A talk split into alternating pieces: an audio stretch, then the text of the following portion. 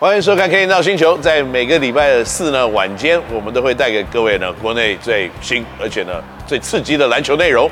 那今天呢，我们继续的访问光复高中的教练陈定杰以及呢这个陈将双，因为他们刚刚才拿下了国内甲组的 HBL 总冠军，这个也是校史上的第一次。我想这样子的一个非常特别难忘的经验。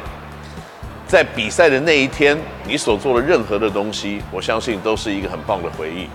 那所以教练可不可以先跟我们分享一下，那天你穿了一件新荣高中的球衣？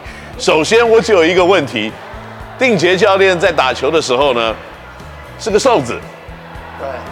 那那件球衣不是你当年的球衣吧？那件球衣绝对是我当年的球衣。真的假的？对，因为以前的球衣是我们喜欢穿比较宽松的。哦，对。我们当然，我们的抱的尺寸哎稍微比较宽松，而且那时候的尺板也比较大。对，对。那这几年的尺板又把它缩小了。缩小。现在喜欢就穿有点像八零年代那种紧身的样子。是是是是是，因为我们那时候刚好是九零年代嘛。Iverson。Iverson 时代，所以要做很多动作的时候，那个球衣自然就是做的比较宽松。对，会飘来飘去。那呃，主要是穿新农的球衣时，其实就是呃，我希望是说。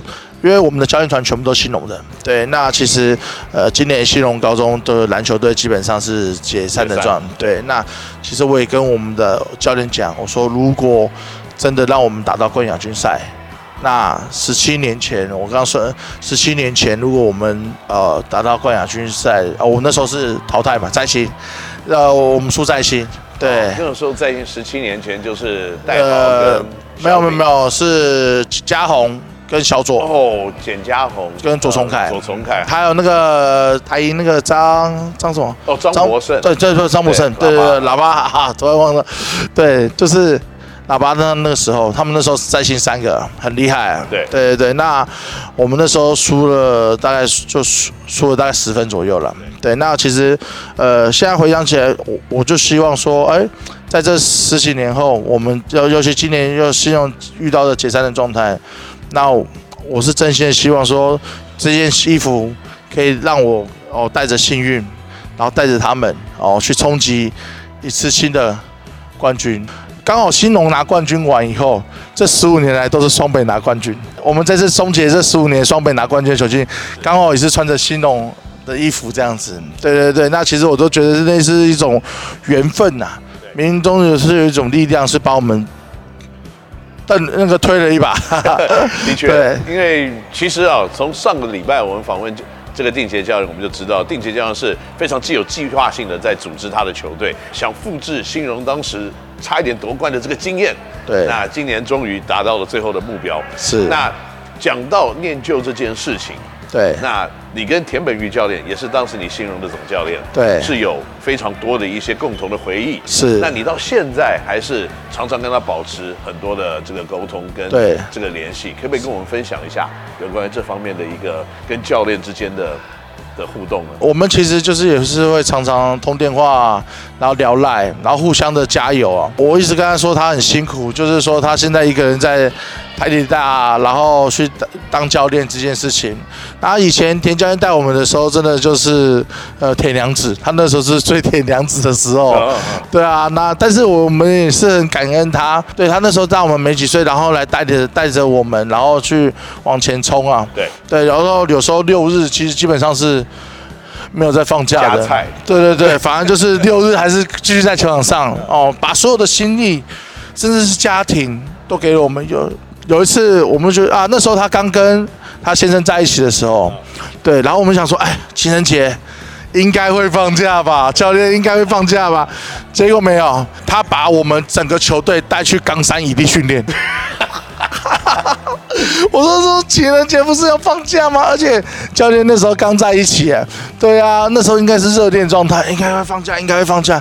没有，教练把整个球队搬搬去冈山一地训练，把那个把我们都分配到好几个家庭里面，然后一起持续情人节练球。那个时候球队可以交女朋友吗？当然当然不行，被抓到就是当然没有情人节。对，但对，但是那也当然的没有情人节。你看你看，对，幸福啊，现在是啊是啊是啊是啊，然后呢？啊，现但是我后来跟着田教练，然后呃助教练的身份去的时候，就发现，哎，教练他因为就是呃生了小孩以后，他也常常跟我讲，现在时代不一样了，对，然后对孩子们就是更像妈妈这样子照顾，然后煮菜啊，然后煮饭啊那些的。其实，在田教练身呃下面当球员当助理教练都很幸福。我刚跟他当助理教练的时候，我才九十公斤而已。对，但是我离开他的时候，我已经是一百二十五公斤的小子，所以他就是会常常的照顾，他会点一大堆的菜，然后最后面就是，哎，丽姐多吃一点，丽姐多吃一点，辛苦辛苦辛苦，对，所以就是说我们平常的感情啊、互动啊，那我也曾经跟他讲，我说没有田本玉教练，就没有现在的陈定杰。然后更没有现在的功夫高中。那我也跟他讲，我我们那个时候是五年四次进冠亚军。对，那个金，因为我我刚好是九十三学年度，刚好在中间。我上面是葛继奥，在上面是黄奇峰。对，那下面是张龙轩，在下面是张宗宪。所以我们五年四次进冠亚军。那四次进冠亚军的时候，其实那个那个历程我们都经历过。对，所以我清楚知道说他那个时候是怎么带领我们，然后我们只是说哦，我们现在也是复制哦那个时候的带法，对，那时候的严格，其实也不是说严格，而跟他们讲说，你们来自于各地，来到新竹，其实就是要专注啊。对，其实真正在高中哦，不是三年，对，是两年半，对，哦，两年半咻一下就过去了。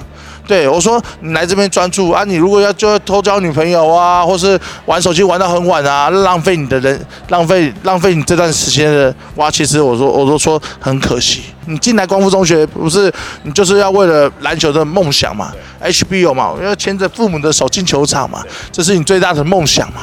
那你这边交女朋友去耽误到你篮球的去吸收啊，或是分心啊，对，你就可能造成你自己的受伤。对，所以我一直在跟他们强调一件事，我说我们我们管理上面我们就是一定是严格的，所以严格的背后是什么？希望你在篮球这场路可以专注，那也是田教练给我们的一个方向。对对，所以用这样子的方向带领的光复打进了总冠军。是，那你刚刚也有提过，就是在这几年的兴农的经验里面，你有一些学长或一些学弟。当时就有非常突出的表现。对，那现在还有一些人仍然在直篮里面奔跑。对，那这位球员就是张宗宪了。对对对。那你会怎么样来比较张宗宪还有姜双呢？这样你先不要低头。宗宪就是比较酷一点，但是唯一不变的就是他们两个对球队的，就是训练的要求，对自己的训练的要求，就是以前我们在新农的时候。呃，宗宪在一年级的时候投篮很烂啊，我毕业之前投篮很烂，那后来呢，就是被人家讲话哦，中线的投篮不好。那我们那个时候新农那个环境很惨呐，一个礼拜会放一次散步假，去逛夜市。但是那个时候的中线就是没有，他不要，他不去，他不出去，还是他在夜市在玩投篮机？没有，他不出去，他就是在球场抓着学弟。抓着学弟一起来苦练，那那个学弟后来现在还在职业舞台，还在跟他偷练，叫做李炳宏。他带着学弟这样子苦练的状况之下，哎，其实这件事他他们还是持续的，哎，包括学弟后来都进了职业。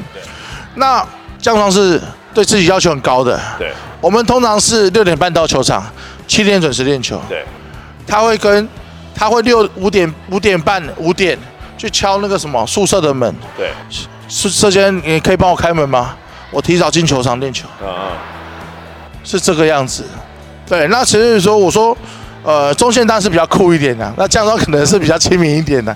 但是我就说，两个对自己的未来的要求的强度是非常都都都非常认真的。是，对我觉得，我觉得，呃，我觉得顶尖运动员的心理特质就是对自己的要求。嗯哼，嗯哼，他从来都不会去哦，去对自己有带任何的放手。对，这是我在中线也好，在降装身上我我看到的特质。对，他们绝对不会给自己借口。对，然后他们就是不，他他们或许他们会觉得说，哦，现在可能我状况差，那他就是练，他就是投入。对，那我我也觉得说，这样子的是这样子的自律，对吧？像降霜他在球队哦，因为他从美国回来，有些文化上面我们还是会给他。对，比如说手机的上面，但是我问过很多。来这边练球的国中生来问他：“哎，降霜在宿舍都在干嘛？”教练，姜双学长十点就睡觉了，他他永远就是全队最早睡的，啊。因为他就知道他要他隔天要准备对，好好的投入他的对他的训练。相反的，国内的就我们的球员就是今天有多少时间拿手机，就是今天玩到多久。我也是用这个故事一直在跟我们的球员讲。对，如果每一个都是陈江双这样的自律，对，那我说真的，我手机我就发嘛，因为我手机发的原因，我收的原因是因为我希望你们可以休息，对，而不要分心嘛，对不对？最主要是休息，因为你玩到两三点，你再投入练球，我跟你讲很容易受伤，你一不专注就很容易受伤。是因为强度真的太强。对，因为强度太强了，所以诶，他这样的例子，所以我就会说，不管是中线也好，他也好，我觉得在两个上面，就是对篮球的热忱跟专注，对，还有对自己的自律。哦，这是我身上，这是他们两个身上看到的共同的点。对，的确，一个职业球员或一个篮球选手要成功啊，一定要有很多不同的特质。是，那专注，然后呢，另外一个就是在现在的这个社会，还有现在的 social media 的这种狂热之下，你可能还要有很多的，不要听外面人在讲什么这样子的特质，是，继续的专注在你想做的事情上面，来付出时间来努力啊。